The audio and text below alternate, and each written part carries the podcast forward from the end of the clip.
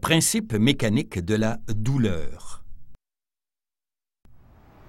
Pour déclencher une douleur au niveau du coude, il faut tourner la main, côté tranchant vers le haut. L'orientation du tranchant de la main et le coude seront donc dans un même plan.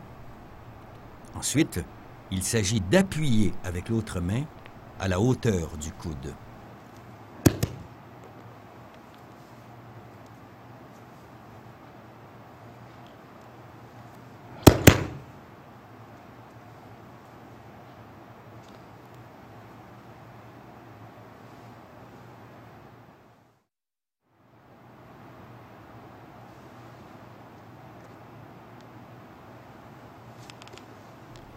En ce qui concerne l'épaule, il faut tirer vers soi, avec les deux mains, le coude du partenaire pour provoquer un étirement de l'articulation de son épaule.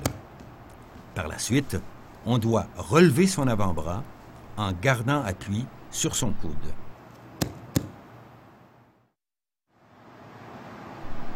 Au niveau du poignet, le contrôle du coude en appui sur le sol ou dans la main permet de maximiser la douleur en exerçant de la pression sur les jointures de l'index et du majeur.